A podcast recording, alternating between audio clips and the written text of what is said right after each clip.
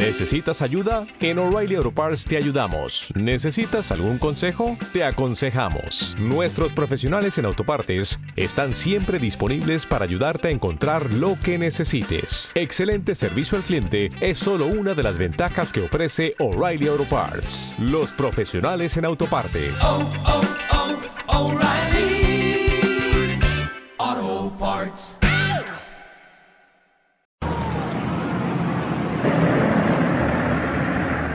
Car is now turning onto Elm Street, and it will be only a matter of minutes before he arrives at the trademark. I was on Simmons Freeway earlier, and even the freeway was jam-packed with spectators waiting their chance to see the president as he made his way toward the trademark.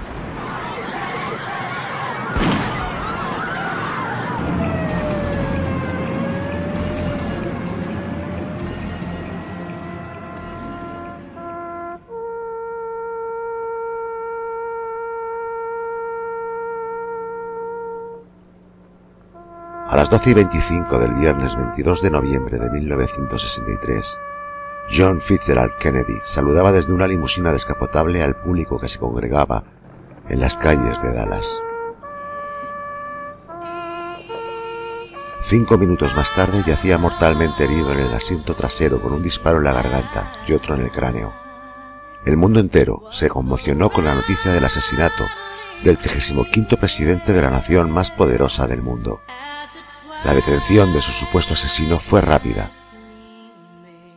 Pero en el aire quedaron muchas preguntas que 53 años después el caso va a intentar desvelar.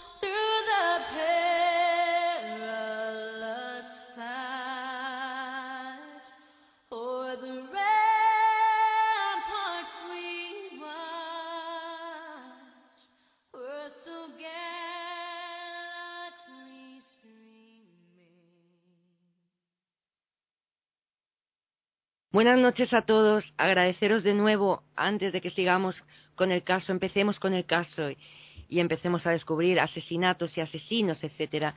Gracias a todos los oyentes. De verdad, sois increíbles, nos hacéis volar y, y que este programa siga. Muchas gracias. También quiero agradecer eh, que desde el minuto cero Giancarlo Caponi haya estado con nosotros, haya aportado, bueno, pues sus conocimientos, y, su trabajo al caso. Gracias, Giancarlo Capone, por, por darnos, por prestarnos y, y, por colaborar con nosotros esos conocimientos en criminología, en, bueno, pues en todos los casos que hemos tenido.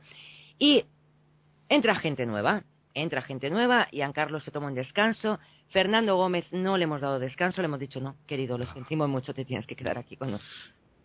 No, no me dejes descansar, yo también quiero aprovechar aquí para para agradecer a, a Giancarlo estas cinco semanas que hemos pasado, en las cuales ha habido momentos en que teníamos las, las, las mismas ideas y otros en los cuales hemos tenido ideas diferentes, como fue el caso de, del asesinato o, el, trágico accidente de Lady Di.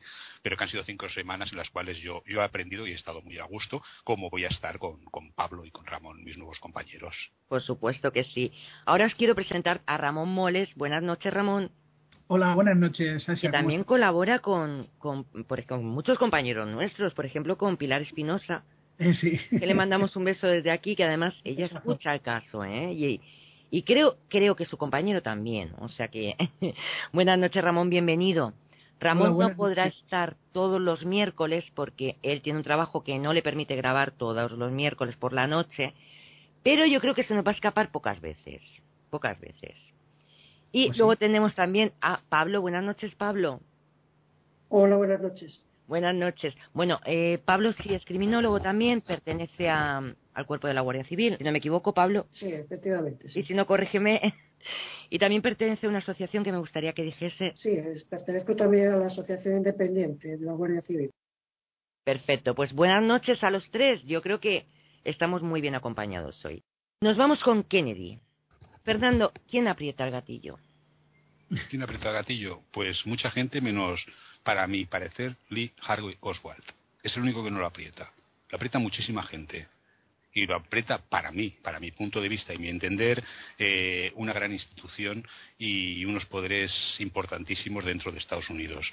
Pero hay miles de teorías. Este, este tema, el tema de, de, de Kennedy, ha estado tan tocado que tenemos tanta documentación y tanta de esa documentación es falsa, errónea o tergiversada que va a costar mucho hasta el 2039 que se abran todos los archivos de que sepamos exactamente qué organismo fue o quién fue quien mató a Kennedy.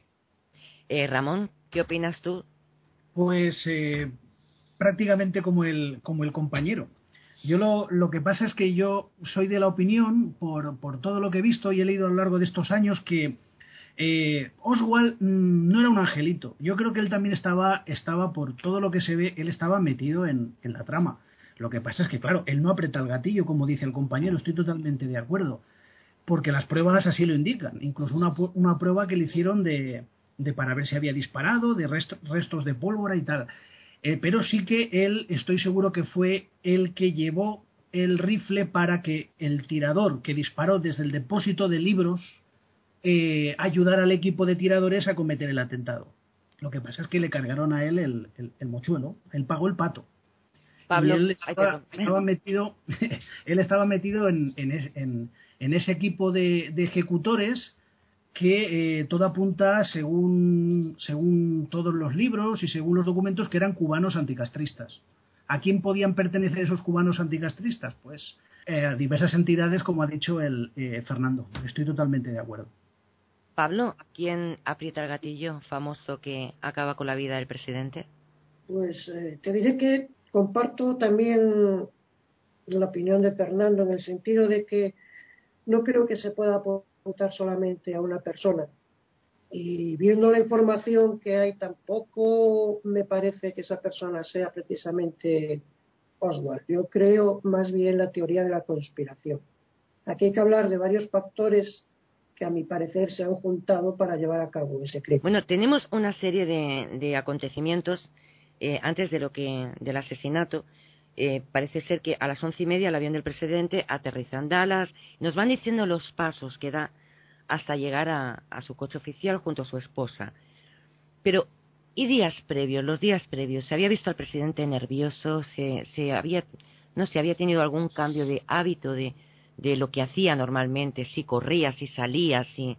Fernando. No, no se le ve ningún cambio de hábito. Sí se ve el día 1 de octubre que está un poco, que no se concentra en un, en un discurso, pero, pero solo ese, eso de pasada.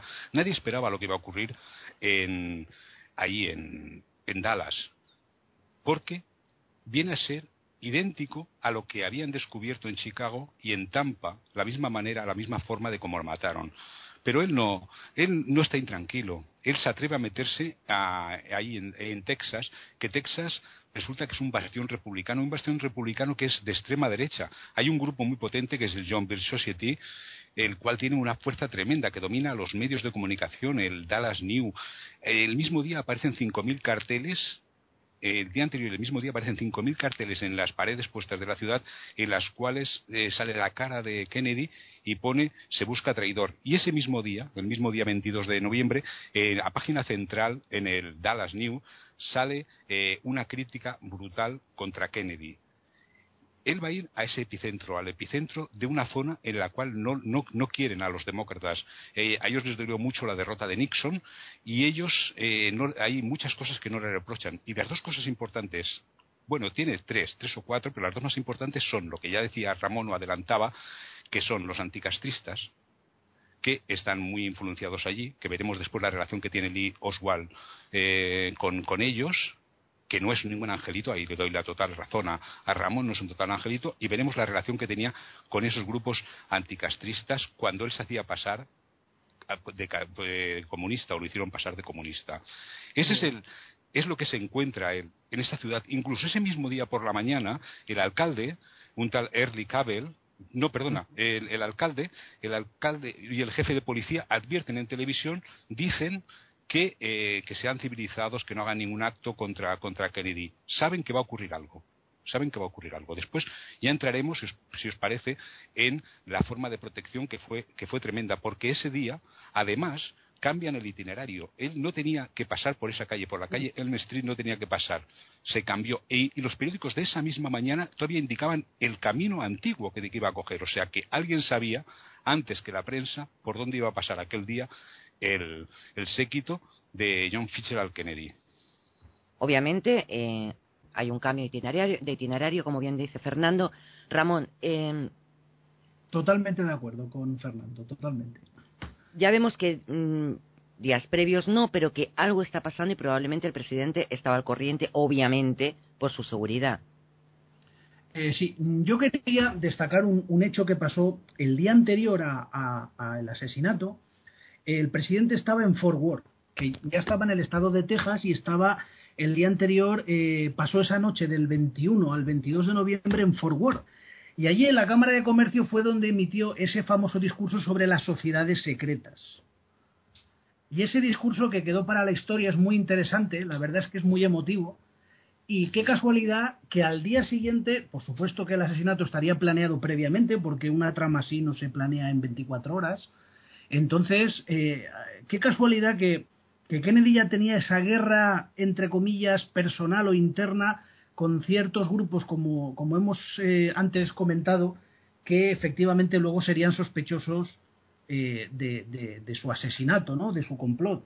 Y por destacar lo que ha comentado Fernando también, que es muy interesante, el alcalde que lo ha nombrado, Er Cabell, que es el, alcalde de, Dallas, que en ese momento, cuando bajan del avión en el, en el aeropuerto Love recibe al presidente y a, Jacqueline y a la primera dama, ese hombre era hermano de un subdirector de la CIA, Er Cabell, de Charles Cabell, que era un general que efectivamente Kennedy lo había, lo había despedido por su fracaso en Bahía de Cochinos.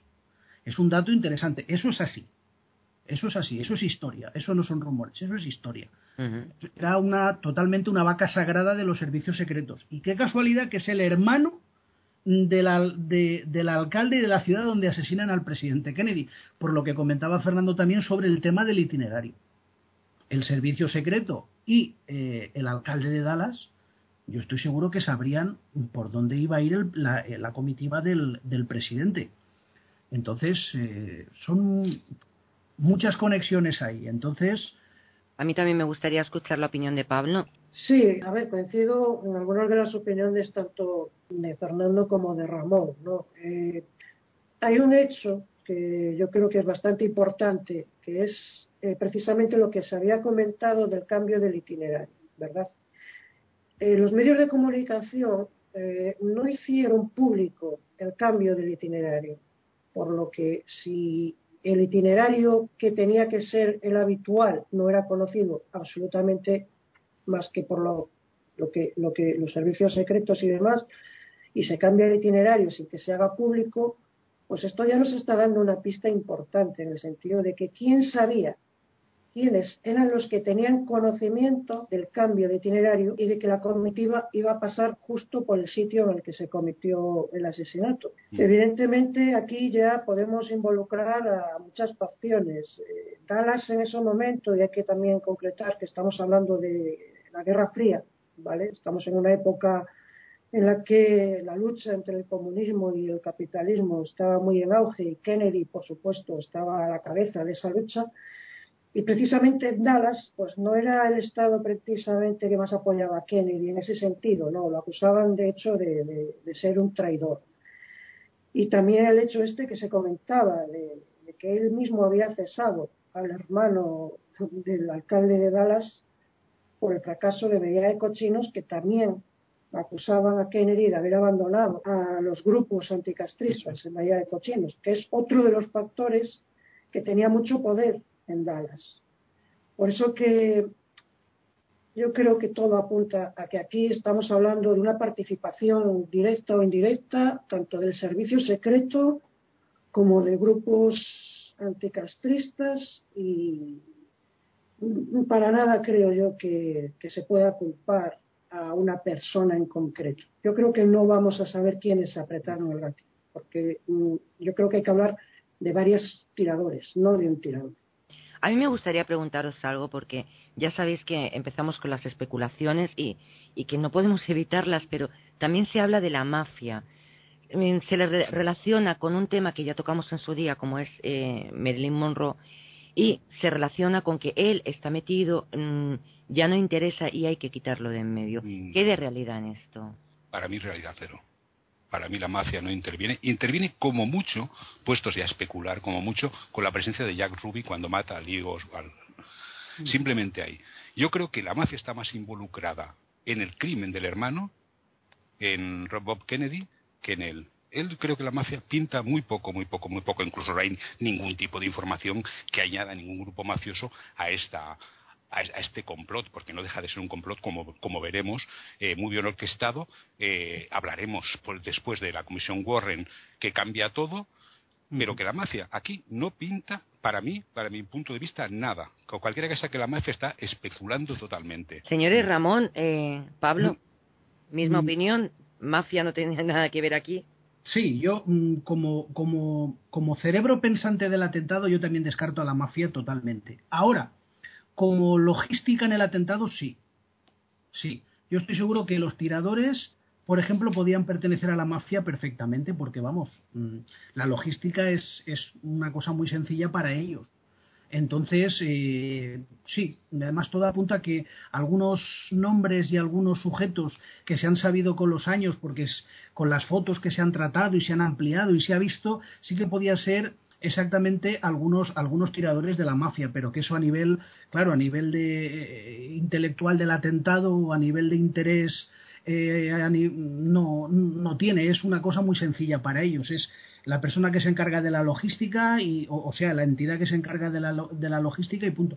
Y luego referente a Jack Ruby seguro sí. Ahí la mafia también se encarga de cerrar el caso con el asesinato de Oswald por parte de Jack Ruby lo que pasa es que claro hay, un, hay una parte de la mafia que tiene muy buena relación con la comunidad de inteligencia. Entonces, ahí se ve, ahí se ve claramente una relación por los hechos históricos que una parte de la comunidad de inteligencia mm, pues sí que tenía relación con la mafia para cometer a nivel a nivel pequeño estas estas estas cosas para poder cerrar el caso como para ayudar a, lo que es la trama en su conjunto, por una parte muy pequeña, a, eso. De todas formas, ahora te doy paso, Pablo. Eh, entre todas estas teorías, eh, ya sabéis que hay miles, como en todos los casos que tocaremos y que ya hemos tocado, se habla del sistema de la Reserva Federal, se habla de la CIA, se habla de la KGB, se habla de la mafia, de, eh, al director de la Oficina Federal de Investigación, del FBI. Hay, hay mucha, Yo eh, a, Ramón le, digo que sí, lo de la mafia, indudablemente que son una subcontrata como obreros para que realicen eso, para no ensuciarse las manos del servicio de inteligencia, porque utilizan una arma que está diciendo somos la mafia, que se, no lo usa nadie más que ellos. Entonces, realmente son unas personas tal que se dice que vienen de Córcega, incluso algunos, eh, que vienen directamente aquí a matar a, él. Pero son subcontratas, nos parecen, bueno, para que no se nos vea tanto el plumero ahí estamos. Pablo, perdona que te tenemos ahí un poquito, como hoy somos más, como hoy somos más, pero no pasa nada. Pablo, tu opinión, por favor. Sí, a ver, en lo que se refiere a Jack Ruby y la participación de la mafia en el crimen de Kennedy, mm, yo difiero un poco. Yo creo que esto es como si fuese una gran tarta y cada uno se fue comiendo su trozo, ¿no? Y la, la mafia también tuvo que aportar bastante en este caso, eh, no solo por Jack Ruby, porque según algunas de las investigaciones también se pudo probar que Jack Ruby regentaba un local, un local nocturno en Dallas, que además, según algunos testigos han declarado, era regentado por prácticamente todos los miembros de la policía de Dallas. no me parece que sea una casualidad tampoco. Tampoco me parece que sea una casualidad la manera en la que Jack Ruby pudo acceder al interior de la comisaría de policía y disparar de la forma que disparó a, a, a Lee Harry Oswald. Es que me parece inaudito. Vamos, está clarísimo que la participación de la mafia tiene también un peso específico en este caso. Es mi punto de vista. Vamos. Bueno, tenemos todos los puntos de vista, pero a mí me gustaría también preguntaros, eh, luego seguimos con, con estas conspiraciones, pero sí que me gustaría preguntaros la figura, eh, digamos, lo que nosotros vemos, los que no nos dedicamos a esto, eh, los que vemos las películas, los documentales, la actuación de Jackie Kennedy. Mucha gente dice que ella se lanzó del coche, que ella lo que quería era huir en el momento en que disparan al marido, pero otros dicen que no, que lo que quería era, eh, bueno, pues tampoco quiero, quiero ser muy, pero vamos a recoger, digamos, a, su marido, ¿no?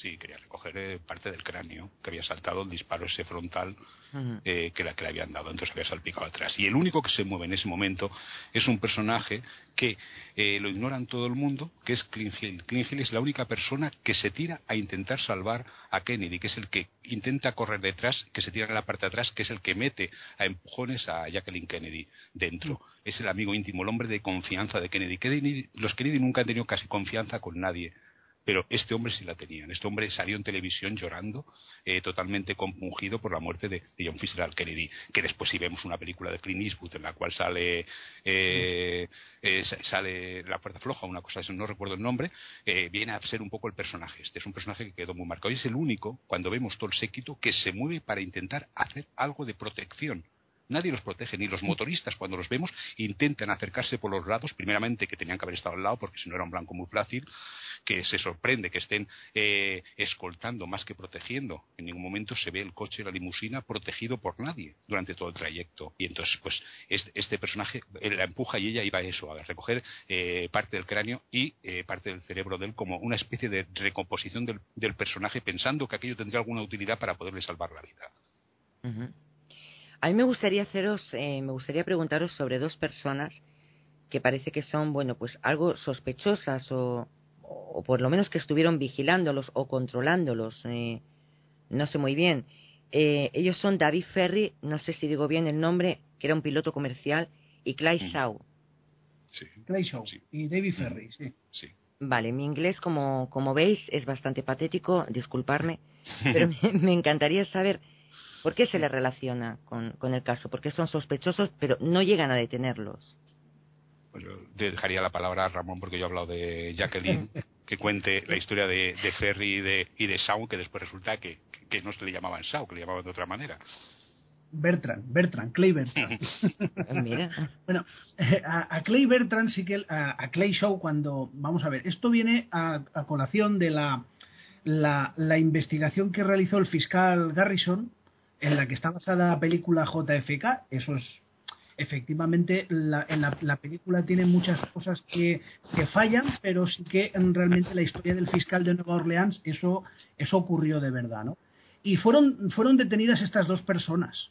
Lo que pasa es que David Ferry fue detenido el día siguiente del atentado porque el fiscal Garrison encontró ahí una conexión en la cual sospechaban que él había sido el piloto que había ayudado a Oswald a abandonar, estaba contratado para ayudar a Oswald, que había sido el presunto tirador, a sacarlo hacia, hacia Cuba, ¿no? O hacia, hacia el extranjero. Y luego eh, eh, el fiscal de Dallas eh, lo interrogan, Jim Garrison lo arresta para interrogarle como fiscal, aunque él era de Nueva Orleans, pero efectivamente el fiscal de Dallas no piensa igual y lo sueltan. Y luego Clay, Bertrand aparece en la investigación de Garrison eh, unos años posteriores, a partir de 1966, que es cuando él empieza a hurgar en el informe Warren y descubre que está todo plagado de mentiras y de cosas que no encajan. Y entonces eh, eh, encuentra la conexión entre Clay Bertrand y Clay Shaw y llega a la conclusión de que, de que son la misma persona. Descubre mm, mediante los investigadores y trabajadores que tiene que son la misma persona que es un, representante de, comercio de allí de Nueva Orleans, y lo acaban deteniendo hasta que se realiza el juicio en 1967, pues eh, eh, acaban deteniendo a Clay Shaw y él lo acusa de conspiración para asesinar a JFK. Lo que pasa es que en el juicio lo absuelven y sale como, como inocente. De hecho, en el juicio el veredicto es que reconocen que efectivamente hubo una conspiración, por lo tanto, desde ese momento el Oswald ya, eh, eh, o sea, la teoría de Oswald es que no es válida desde 1967 y mm, lo que pasa es que no reconocen la participación de Clay Shaw en la conspiración. Pero desde ese momento se puede decir con la boca bien alta que eso es historia, que el asesinato del presidente Kennedy es fruto de una conspiración. ¿Quién está detrás? Eso es lo que está un poco en entredicho y en interrogante, pero sí que, sin ningún género de duda, podemos decir con la boca bien grande que es una conspiración. Y posteriormente, en una comisión que se celebró en los años 70, la, la comisión del, del, Comité y del Senado, también mm, el veredicto, a contrario de la comisión Warren, también notificaron que fue una conspiración.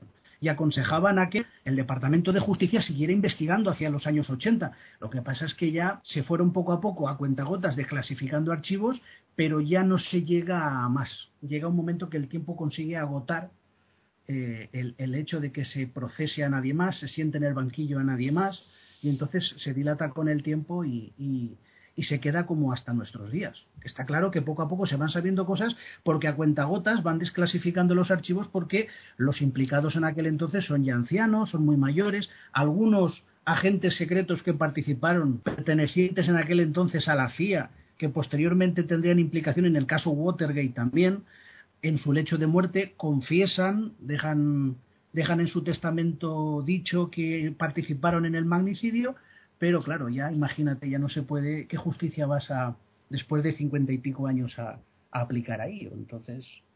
Pablo, conclusión, por favor. Sí, yo creo que habría que añadir otro nombre más a esta lista que acaba de decir, que es también la de Guy Bannister, que también era una de las personas que formaba parte de los que se podían denominar grupos, digamos, anticastristas, ¿no? que tenían su sede en Nueva Orleans. Tanto David Perry como Guy Bannister o Clay Shaw, que era la misma persona que Clay Bertrand, solamente que usaba ese, ese alias, el alias de Clay Bertrand, y que eh, Clay Shaw era un importante hombre de negocios, ¿vale? En aquella época regentaba el Centro Mundial Comercial. Esta empresa se sospechó ya desde entonces que era, digamos, asesor, por decirlo de alguna manera, de la CIA.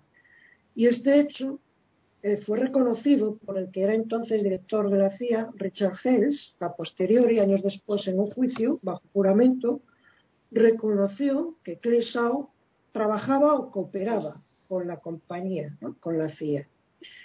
Estas tres personas, este círculo, digamos, de tanto David Perry, Guy Bannister y Clay tenían vínculos directos, muy directos, y se conocían ¿eh? Eh, con Lee Harry Oswald, ¿no? Eh, es más, te diré que eh, David Berry en su adolescencia llegó a conocer e intimar con Oswald, participando en un grupo de adolescentes que se llamaba la Patrulla Aérea Civil. O sea que una vez más vemos como que hay una conexión entre estas cuatro personas y sumamos a Oswald. Todos se conocían. Unos porque aportaban dinero otros porque apuntaban la Fundación Anticastrista, que en realidad lo que hacían era, digamos, eh, formar grupos que se enfrentaban directamente, grupos armados, con misiones que seguramente participaba la CIA muy directamente, que tuvieron participación también directa en la Bahía de Cochinos, y todos estos grupos, a mi parecer, eh, se puede decir que son la base de todo el complot para asesinar a Kennedy.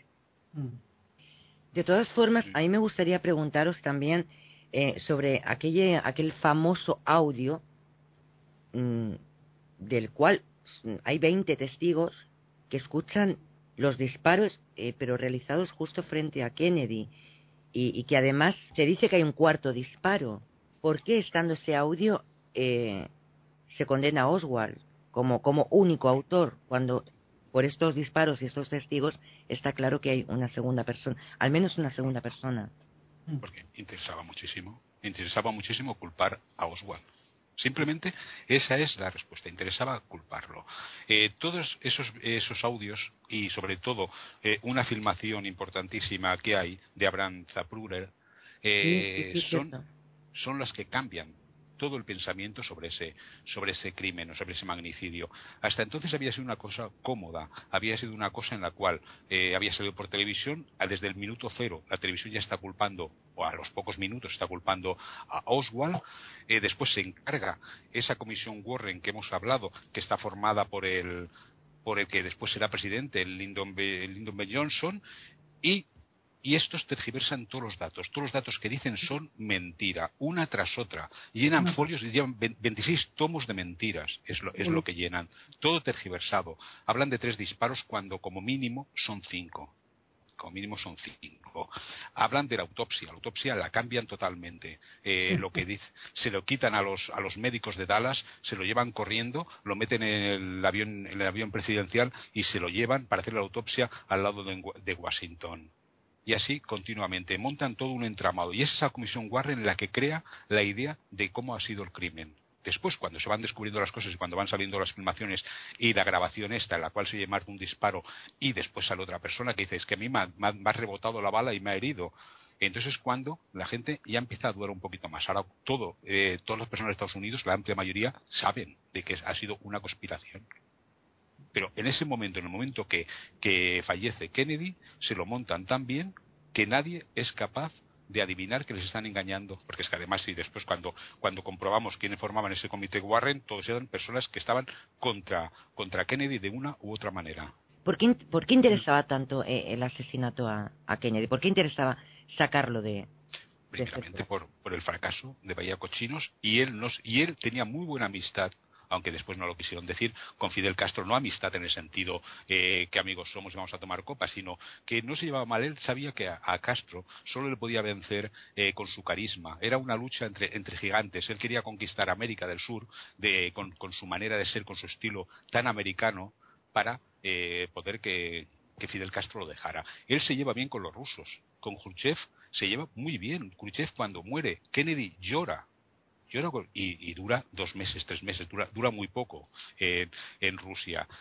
Eh, los castristas, los anticastristas le, tienen manía porque le han pedido, eh, monta la CIA, monta una invasión a Bahía de Cochinos porque saben que van a perderla y que perdiéndola vendrá la aviación americana para salvarles y entonces ya ahí Cuba estará derrotada. Pero ellos mandan a, a 15.000 hombres o al número que mandaran allá a Cuba a morir y entonces ahí eh, Kennedy dice que no se quiere entrar. Eh, Kennedy tampoco quiere entrar en la guerra de Vietnam. En la guerra de Vietnam los tiene como, como si fueran asesores y están allí, están en la presencia, pero no entran en guerra hasta que no está Lyndon B. Johnson, que es el de la Comisión Warren.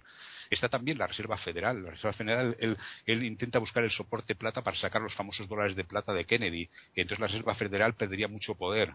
Entonces, son todas esta serie de, de, cosas en las cuales le ven a que un presidente que lleva dos años les está haciendo mucho daño, está rompiéndoles todo el esquema y toda la estructura que tienen eh, estos grupos de poder.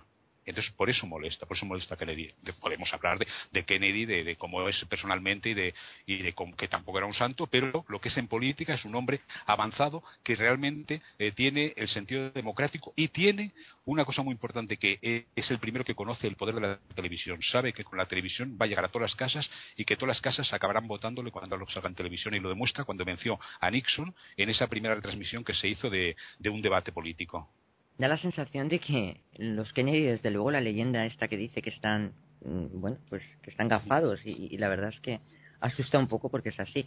A mí me gustaría que Ramón hiciese una exposición y a continuación Pablo. Una exposición, pero... Eh, perdóname, perdóname porque es que em, he dicho eso y he cortado a Fernando. No, mm, sobre, sobre, igual sobre, sobre la desaparición de Kennedy, sobre esa, ese complot que a dos años solamente, tampoco fue un presidente que duró mucho. Entonces, ¿por qué hacerlo desaparecer? Si estás de acuerdo con Fernando. Eh, totalmente de acuerdo en todo lo que ha dicho, porque tiene más razón que un santo. Desde el año 61 yo creo que empieza a fraguarse ya el asesinato de Kennedy, desde 1961, porque efectivamente con el desembarco de Bahía de Cochinos, que mandó a ese ejército de cubanos anticastristas que entrenó la CIA para poder eh, eh, invadir Cuba, lo que pasa es que, como ha comentado Fernando, pues eh, eh, eh, claro, los mandaron a morir y efectivamente esperaban que Kennedy mandara apoyo aéreo, pero claro, fue un poquito como llevado a empujones por la CIA. Lo mismo que en octubre de 1962 la crisis de los misiles de Cuba. Él estaba en empujones que él quería salir, que menos mal que pasó así, con una solución negociada con, Rusia en plena Guerra Fría y, lo que es el Pentágono, la CIA, el complejo militar industrial, eh, eh, lo que querían era directamente eh, meterse en, una guerra nuclear. Y eso, claro, ese tipo de política tan blanda con, el comunismo es lo que no le interesaba a, mm, los sectores políticos americanos de, de aquella época, ¿no? Y luego pues el Tratado de Prohibición de Pruebas Nucleares, que posteriormente también lo firmó junto con el Khrushchev y con otros países de Europa. Eh, la guerra de Vietnam, como ha comentado el compañero, eh, él se metió en la guerra de Vietnam, pero como asesor, efectivamente, él no quería una guerra contra Vietnam del Sur, y tal. Y luego, pues eh, efectivamente se, no hay más que comparar cuando entra Lyndon B. Johnson en la presidencia, cómo revoca a nivel histórico toda la política de Kennedy para poder eh, cambiarla por completo. O sea, mm, lo deroga todo y hace justo todo lo contrario. Entonces, quiero decirte, incluso el tiempo te marca que es un asesinato político, histórico y político. Eh, y, le venía, como hemos insinuado antes, muy bien a todo el mundo. Todo el mundo puso su granito de arena. La mafia por un sitio, la comunidad de inteligencia por otro. El FBI puso también palos en las ruedas, el servicio secreto en la, colaboración logística.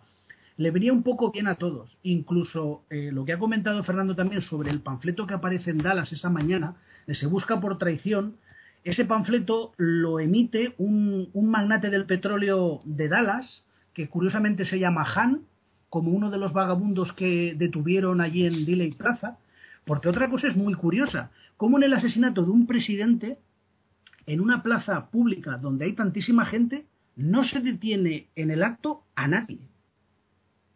¿Cómo puede ser ni siquiera un, a uno solo de los tiradores? Es que es todo muy raro, es todo muy confuso. Y a Oswald cuando lo detienen incluso lo detienen en la otra punta de la ciudad en un cine. Entonces, quiero decirte, es todo rarísimo, porque si los que defienden la teoría de él, del asesino solitario, ¿cómo no lo detuvieron allí in situ? Lo hubieran relacionado con el rifle y el caso hubiera sido, vamos, súper sencillo, pero no.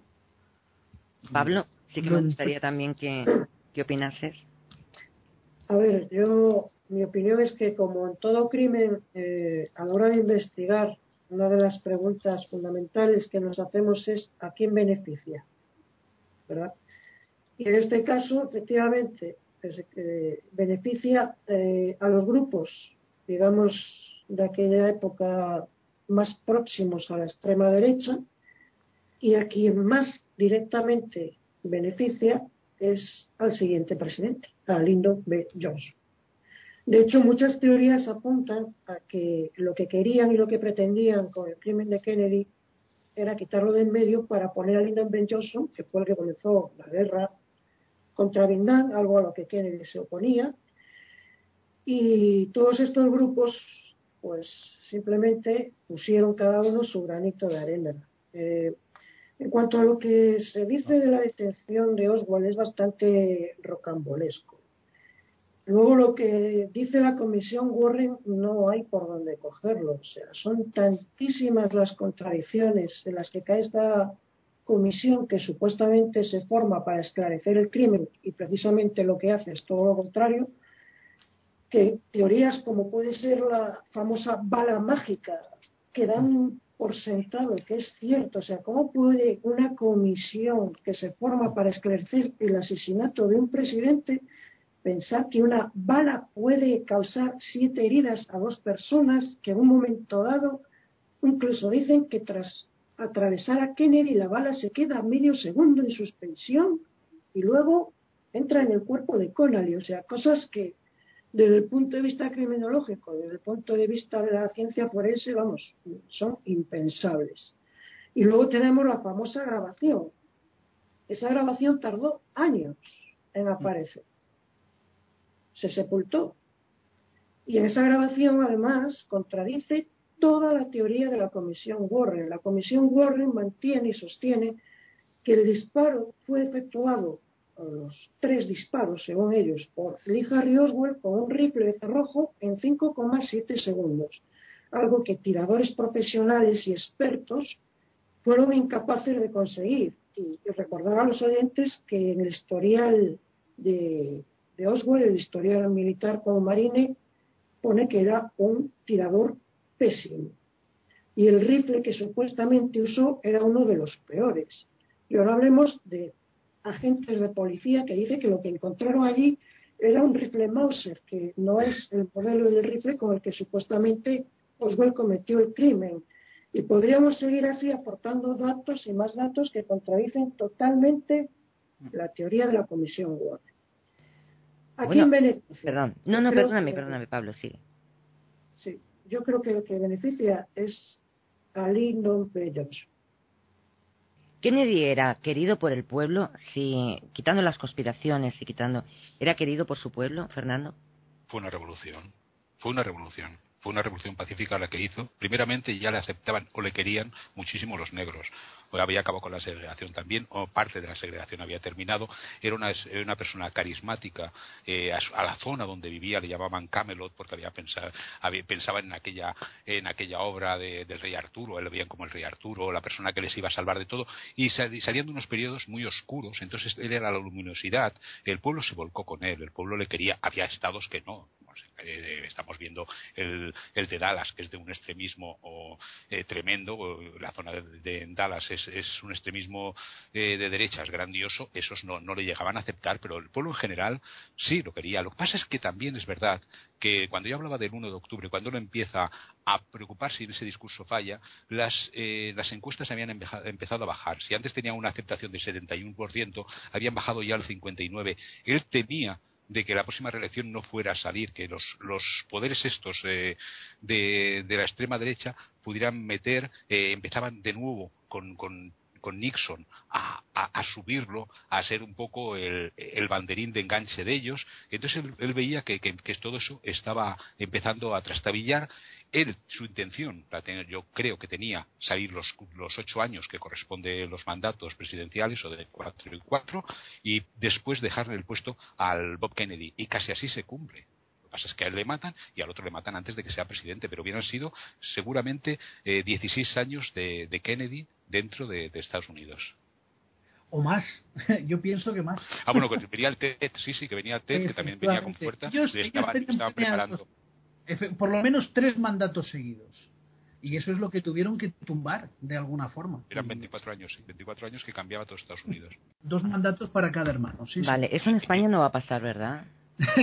ah, sabemos si tiene hijos. Aquí es que no sabemos. Bueno, si tiene hijos Rajoy.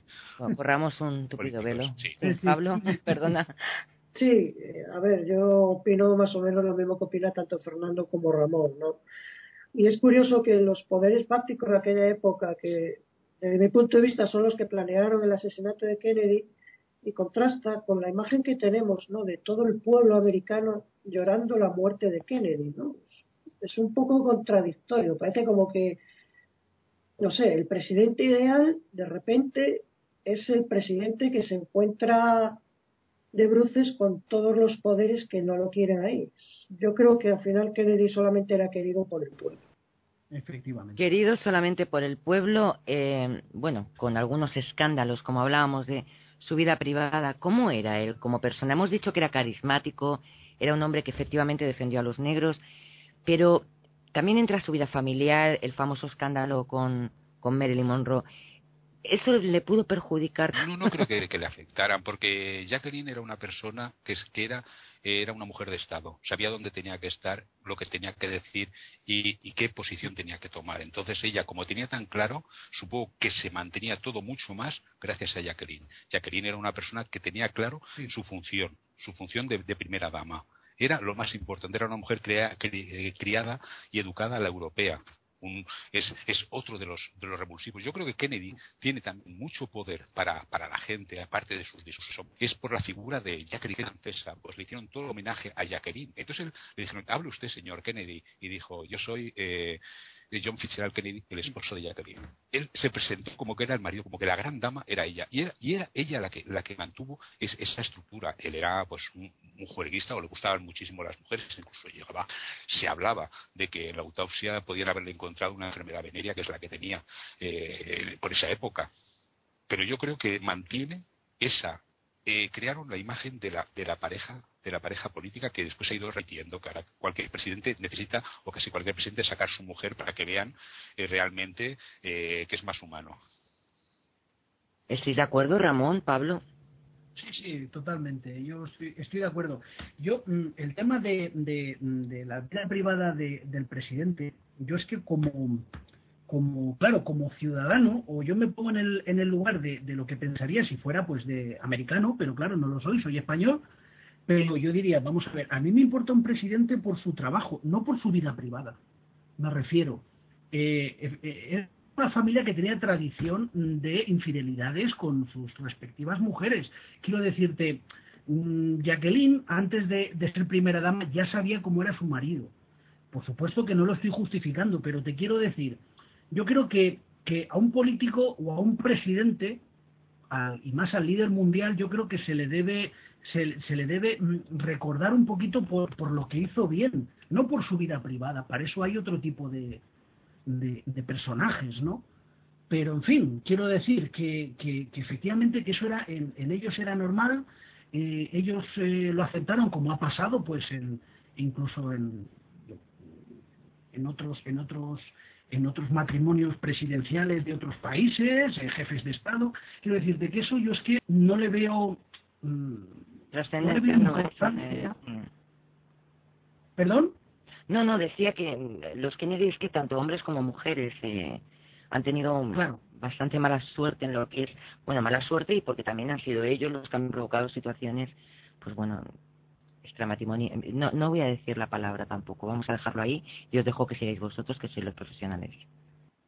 Sí, y, vamos, yo, yo quiero que, que, a un presidente o, a un jefe de Estado se le tiene que recordar más que por su vida privada, por su trabajo, porque se le paga para trabajar, para dirigir, para dirigir los, los, para tener esa responsabilidad que tienen como jefe de Estado, no para saber con quién se acuesta, esto es una cosa del matrimonio y familiar.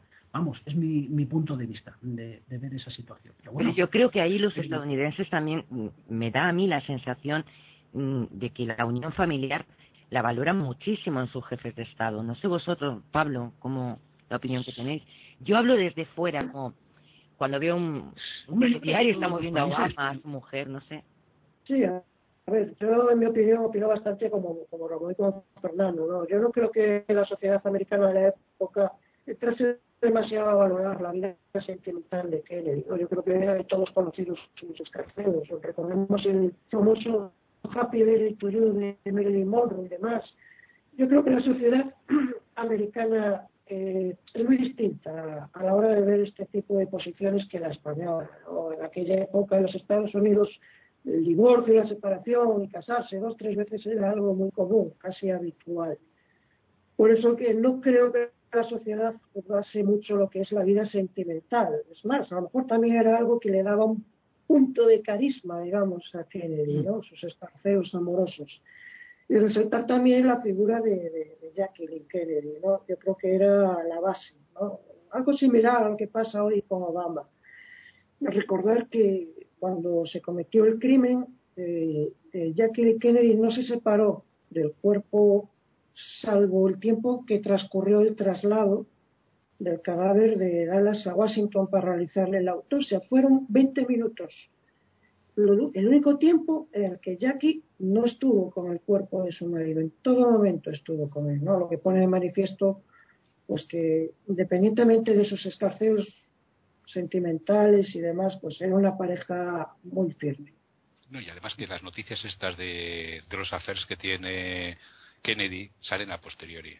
Simplemente en la prensa había salido una foto, pues fotografiado con, con Marilyn, como podía estar fotografiado con Jane Russell o con cualquier otra persona. No era eh, Vox Populi tampoco, no era una cosa que, que, fuera el sálvame, sino que simplemente eh, había había eso, él tenía esas, esas queridas, o esa multitud de queridas que se está hablando, pero nadie más lo sabía simplemente en ese círculo reducido y en ese círculo reducido lo callaban. El, el pueblo en general no lo sabía, porque también es verdad que existían los divorcios, pero que la sociedad americana siempre ha sido muy puritana.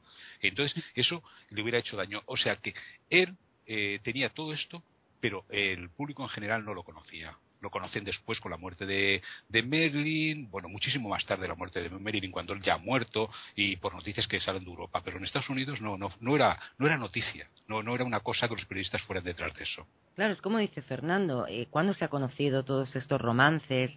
Y mucho después de la muerte de, de él, no, no en, mientras él estaba de presidente. Sí, se han barajado muchos nombres, habéis dicho muchos nombres, pero ¿os atreveríais a dar un solo nombre? Un solo nombre que... No, porque diríamos, yo diría la palabra crimen de Estado. Entonces crimen de Estado coge, coge, coge muchísima, muchísimas y conjeturas y especulaciones podemos encontrar de todos de todos los colores. Eh, a los marcianos se le han achacado últimamente. Hay un por ahí que, aprovechando una cosa que ha dicho Ramón, pues le han achacado a los marcianos en esa conferencia que dio el día anterior que los, los ocultos, esos servicios ocultos o esos grupos ocultos eran los marcianos. Digo, por eso él iba a descatalogarlos. Eso, eso son las últimas noticias que se están oyendo. El otro día ya eh, leyendo, repasando un poco este tema, pues estaba mirando y ahora culpan al chofer que se giró y que pegó un disparo. Después ya te entra cualquier cosa, cualquier barbaridad eh, puede entrar dentro de esa historia. Pero para mí, un culpable es el crimen de Estado. Fue un crimen eh, hecho por unas estructuras del Estado porque no les beneficiaba. No culpo ni a Illuminatis como culpan algunos, ni, ni a todos esos, esos grupos. Yo creo que Ramón va a estar de acuerdo contigo, Fernando. No lo sé. Yo, sí, a mí me da la sensación de que sí, porque estáis. Es Pablo el que mm, estamos ahí debatiendo más. Me gusta. Me gusta todo. Fue, él fue una víctima del sistema. Y está muy claro. Y luego la, historia y los hechos posteriores lo, indicaron así. Él fue una víctima del sistema. Y, eso. Y, efectivamente, eh, mm, lo que.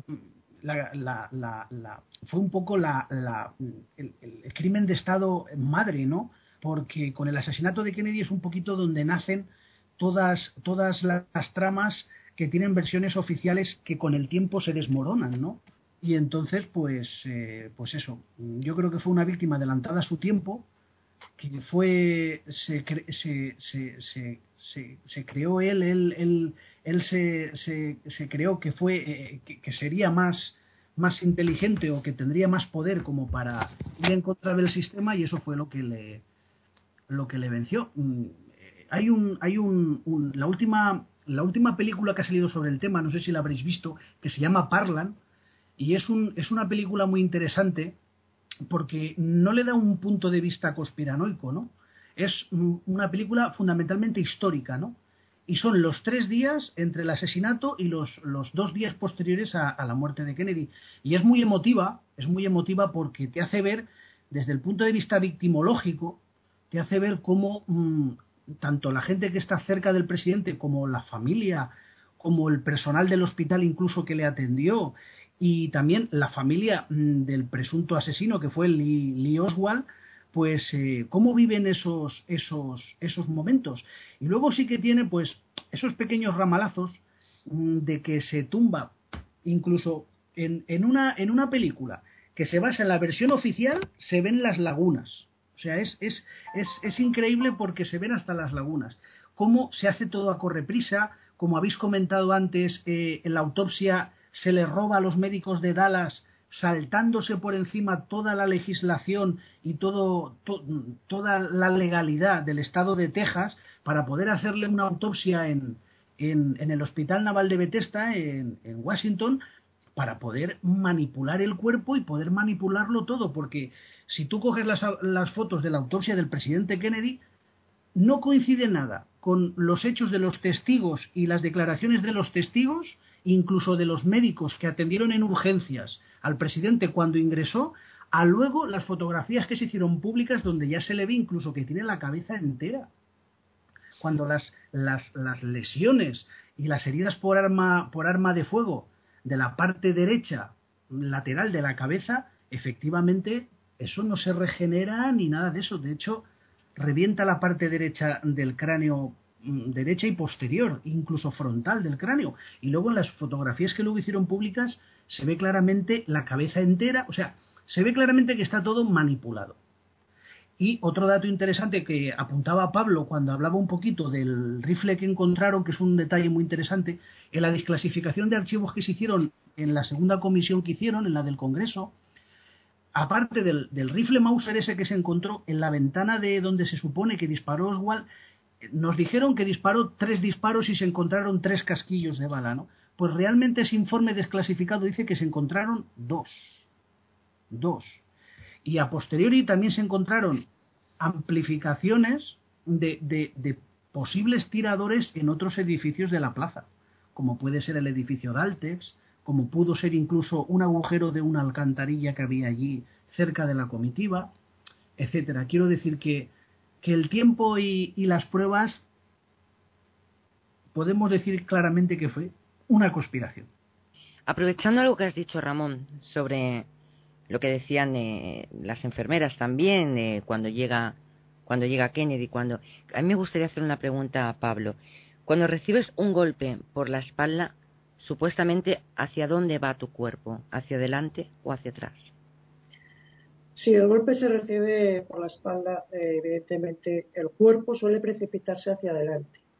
Si bien hay casos en que se ha apreciado lesiones que se denominan de contragolpe, ¿no? que en un principio uno puede pensar aparentemente que las lesiones se han producido por un golpe por la espalda, cuando realmente las lesiones se producen con el contragolpe que realiza el cuerpo.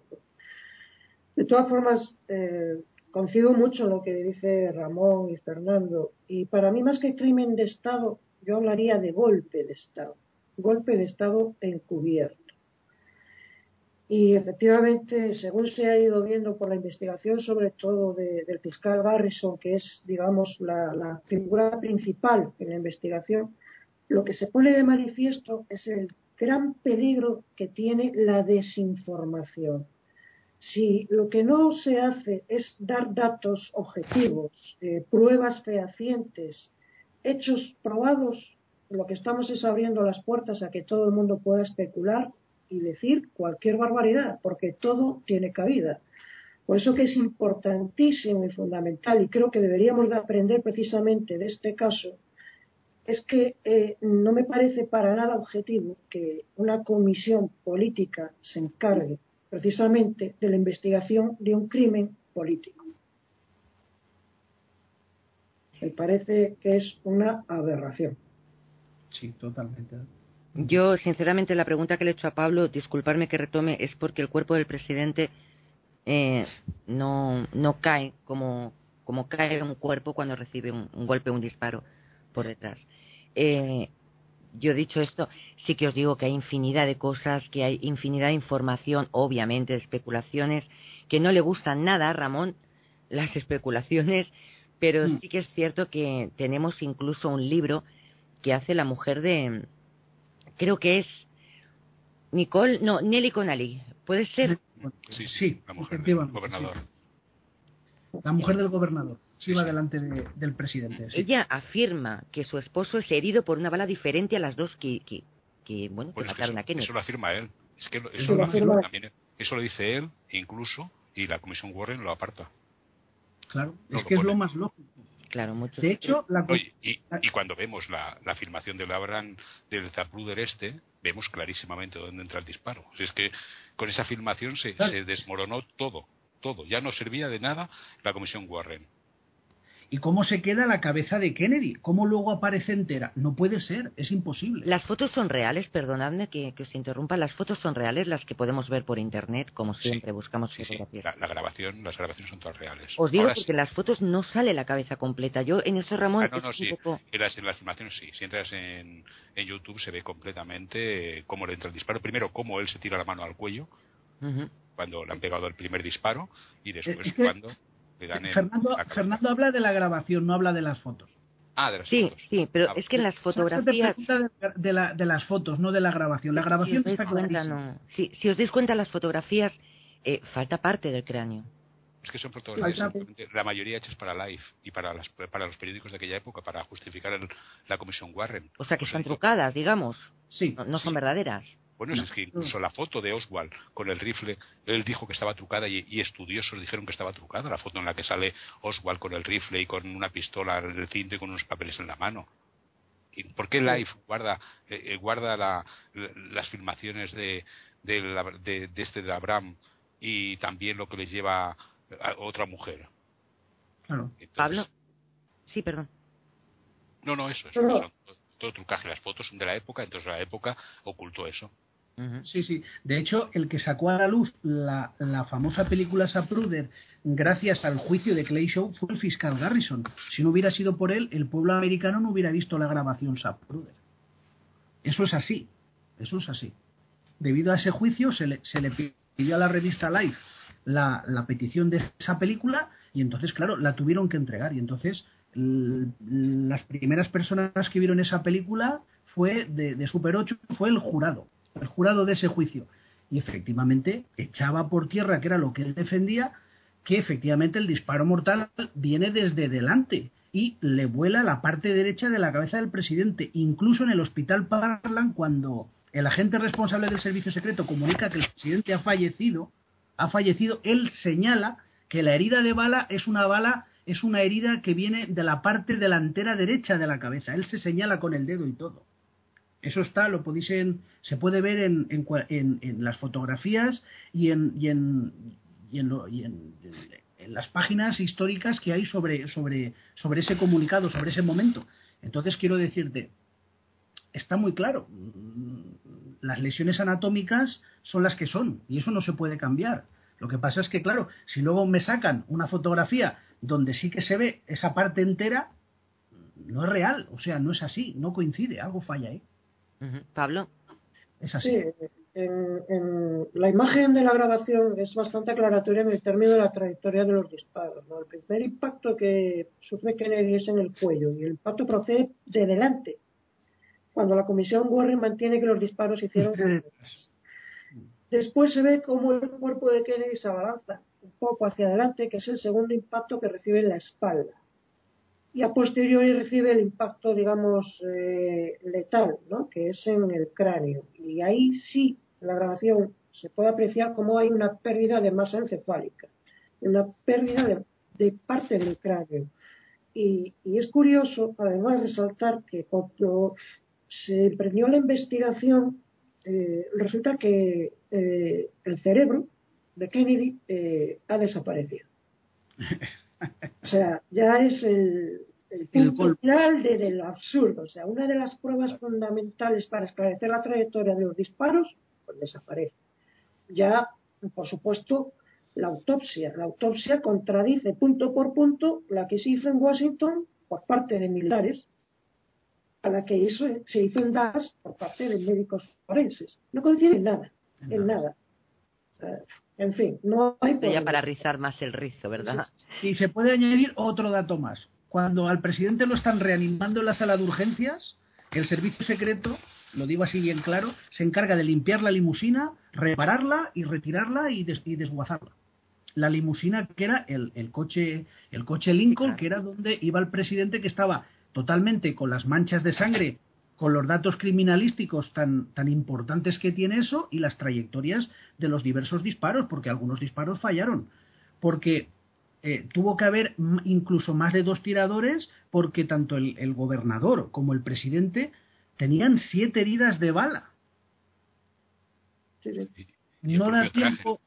Quiero, efectivamente, quiero decirte, ahí hubo un fuego cruzado en el cual dispararon a la vez eh, parece que dispararan tres veces, pero se ve que estaban sincronizados los tiradores de una forma que cruzaron los disparos y entonces, porque mm, eso no es especular, porque si hay siete heridas en el cuerpo, esas siete heridas no se han hecho solas. ¿Cómo se han, cómo se han hecho? Fernando.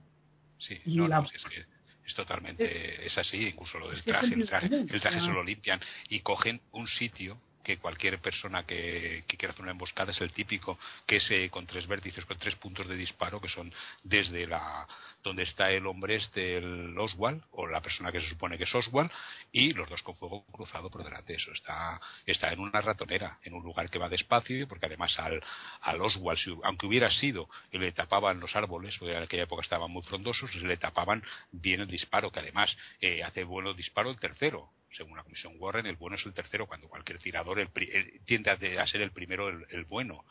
Ya digo, pero es que eh, esto lo ha liado más la comisión Warren cuando se han descubierto las cosas que cualquier, cualquier cosa que podamos decir. Entonces, pues, pues que fue un asesinato es indudable, que fue una conspiración indudable, no hay, no hay ningún no hay nada que sustente lo contrario. Y el, el lobo solitario que comentaban que era Oswald, pues simplemente fue el, cabeza de turco que le tocó estar allí, no sé qué le prometerían, y era una persona pues que con su trayectoria era un tanto inestable.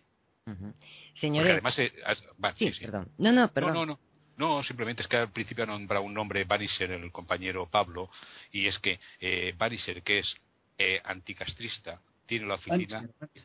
Bannister, eh, tiene la oficina justo al lado de, del otro, del, los Oswald, en la calle Camp. La verdad es que, es que sospechosos muy claros, pero bueno, por la época imaginamos que, que se hizo así, se hizo bien. Señores, siento muchísimo que el programa se acabe, eh, pero se ha acabado. Obviamente en, en este asesinato todavía quedan muchas incógnitas, todavía queda mucho, muchísimo de qué hablar, pero por hoy lo vamos a dejar. Vamos a terminar. No sin antes agradeceros, Ramón, Pablo, muchísimas gracias. Bienvenidos. Yo espero contar con vosotros todas las semanas. Fernando, una semana más, gracias. Muchas gracias. He resistido una semana más. Ha resistido al caso una semana más. A un muerto más. Como siempre decimos, mm, el caso es un programa que trae muertos. ¿Qué se le va a hacer? No es que los matemos nosotros, como bien aclaró Fernando en su día, es que ya los traían muertos. Pablo, muchísimas gracias. Muy comedido ahí, has estado muy callado, es que no, no te hemos dejado. No, hoy ha ocurrido una cosa que los tres más o menos lo teníamos casi la misma la, misma idea entonces no ha dado no ha dado pie a esa, esa, a esa confrontación o a ese, a ese enfrentamiento educado que, que, siempre se suele salir. Ya vendrán casos, ya vendrán casos en los cuales tengamos visiones totalmente diferentes y, y entonces pues ahí aportemos. Y eh, entonces tenga yo que meterme a separaros. Eso me gusta a mí también. Qué bonito. ¿eh? Es que hoy, hoy, hoy, en día, hoy en día hay una cosa curiosa. ¿Quién es el que se va a meter en este tema a defender a Oswald? es que, nadie, claro. no es normal. O sea, quien se meta a defender a Oswald no es lógico. Porque es que no. Hoy en día imposible. Que me dijeran dos días después del, del atentado, digo, vale. Pero hoy en día, imposible. Es más, incluso, si me permite, Sasha, para, para despedirnos. Por supuesto una cosita que quería comentar, incluso el asesino, el, tirador que fue el que habéis comentado que mm, disparó al presidente desde delante, el que realmente le hace la, herida mortal que, le vuela la cabeza ¿no? con la bala explosiva, quedó incluso reflejado en una fotografía que en aquel momento, claro, con la tecnología que había no se podía ampliar o no se pudo, no se pudo tratar la fotografía, pero ahora en eh, años posteriores se ve claramente cómo hay una persona eh, detrás de la valla de ese montículo, incluso un observador, se ve un tirador y un observador. El tirador va con un uniforme de la policía local de Dallas y al lado tiene un observador que está con un casco como de obra, con algo en la oreja. O sea, no se ve claramente la cara, pero se ve un fogonazo delante y en posición de disparo incluso se ve el logotipo de la policía de Dallas en la hombrera, en la hombrera del brazo izquierdo. Quiero decirte, la famosa fotografía de Mary Morman la han ampliado después de cuarenta y pico, cincuenta años, y vamos, es que es una prueba del crimen. Se ve claramente fotografiado, no para averiguar quién fue, pero sí que se ve claramente ahí dos personas justo en la posición en la que se ve la trayectoria que hubiera herido la, la, cabeza de, de, Kennedy desde esa posición. Porque desde un edificio era muy arriesgado poder darle el disparo fatal. Y eso fue lo que, lo que hizo ese equipo que estaba ahí. Pues de nuevo, muchísimas gracias. Los tres habéis venido muy preparados. Yo, como siempre, intervengo poquito porque no soy conocedora del tema e intento cortaros poco. Os prometo que la próxima semana os cortaré aún menos. Pero os quiero agradecer a los tres eh, que estéis una semana más en el caso. De nuevo, bienvenidos a los nuevos compañeros Ramón y Pablo. Fernando, gracias, por aguantar una semana más. Y nos escuchamos la próxima semana con otro caso. Feliz noche a los tres. Eh, buenas noches. Buenas noches, compañeros. Buenas noches a todos. Adiós, amigos, adiós. Adiós.